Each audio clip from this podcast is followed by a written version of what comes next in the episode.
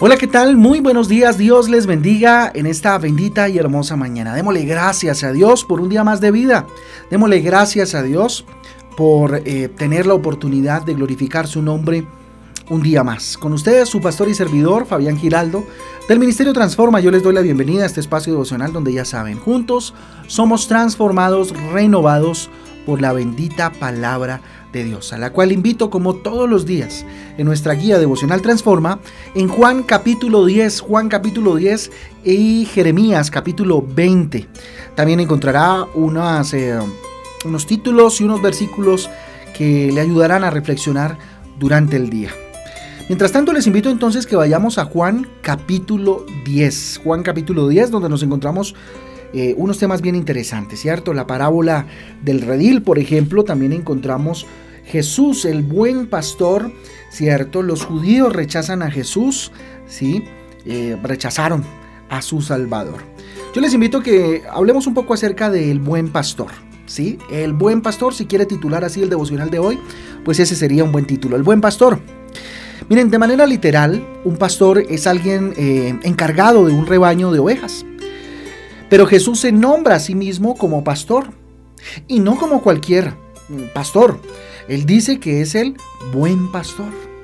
En el versículo 11 encontramos esta aseveración de parte de Jesús. Dice lo siguiente, abro comillas, yo soy el buen pastor.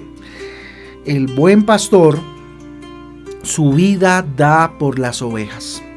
Pero añade algo más que es bien importante.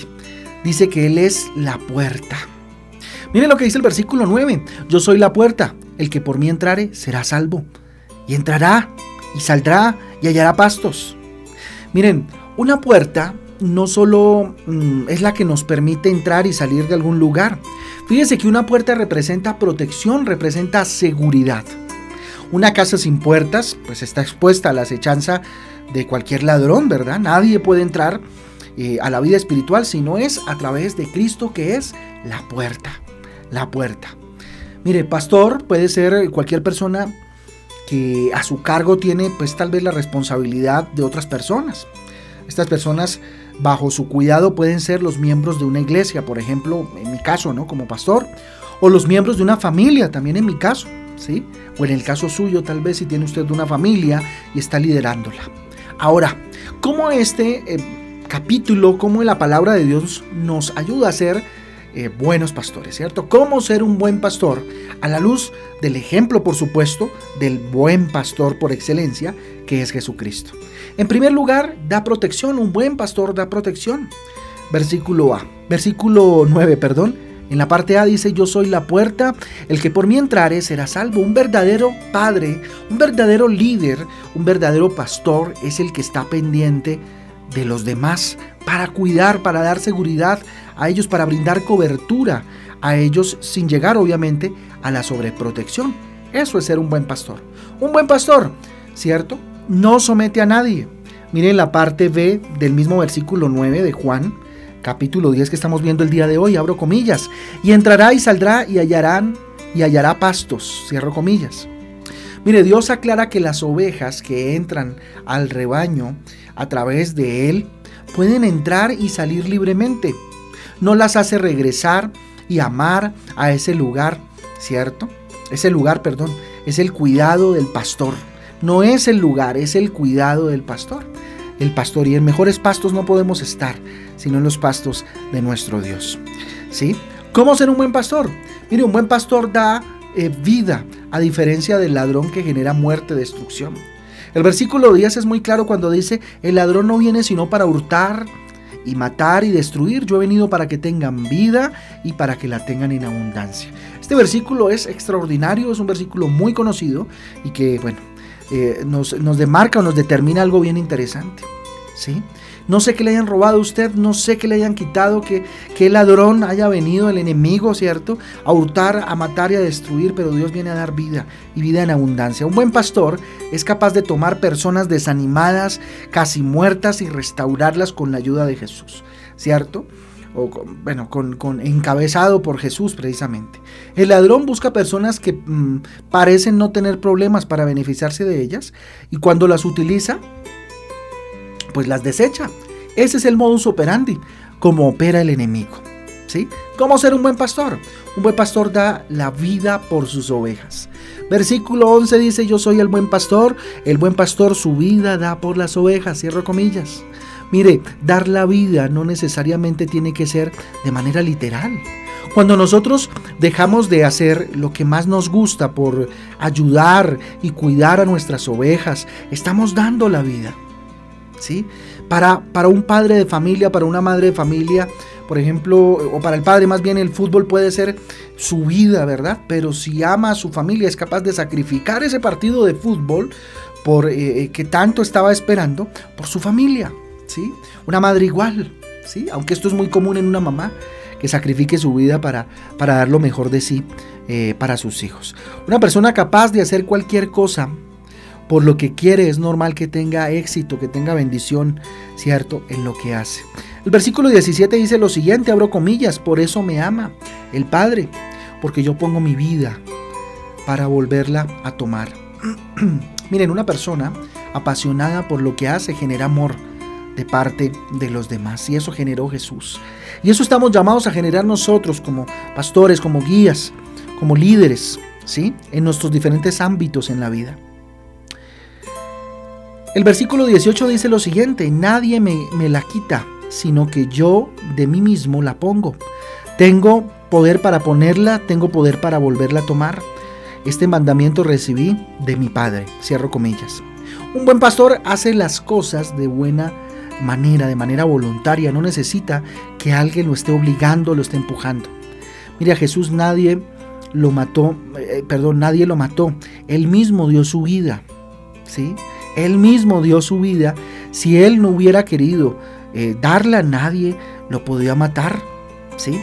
Él hubiera podido eh, defenderse de alguna manera con todos los ejércitos celestiales, pero no lo hizo, porque voluntariamente se entregó para ser eh, muerto, triturado, ¿cierto? Como, como en algunas versiones dice de la palabra de Dios, por nosotros. La única forma de nosotros hacer o dar de manera voluntaria es amando, amando cualquier actividad que hagamos amando cualquier cosa que hagamos.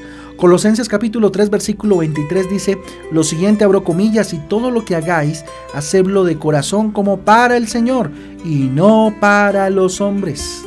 Así estamos llamados, a eso estamos llamados, a hacerlo de esa manera. ¿Sí? Entonces, pues, ¿qué tanto de verdad estamos ejercitando esa labor de pastoreo, ejercitando esa labor de liderazgo, de guiar a nuestra familia, a nuestros vecinos, a nuestros amigos hacia el encuentro con Jesucristo, el pastor de pastores. Vamos a orar de acuerdo a lo que Dios nos ha hablado en esta bendita y hermosa mañana y le entregamos el día de hoy. Papito Santo, te damos gracias por tu bendita palabra, Rey eterno. Dígale, aquí estoy, Señor, delante de ti que eres el buen pastor, el que me alimenta. Quiero ser parte de tu rebaño, mi Señor. Sé tú mi buen pastor Sé tú el pastor de mi vida. Dígale Jesús, tanto te necesito. Tanta necesidad hay en mi vida de ti, del pastor verdadero, del único pastor, del que cuida y da la vida por sus ovejas. Por eso hoy puedo decirlo delante de ti como dice tu palabra, Jehová es mi pastor, nada me faltará. En lugares de delicados pastos me harás descansar. Junto a aguas de reposo me pastoreará, confortará mi alma, me guiará por sendas de justicia, por amor de su nombre.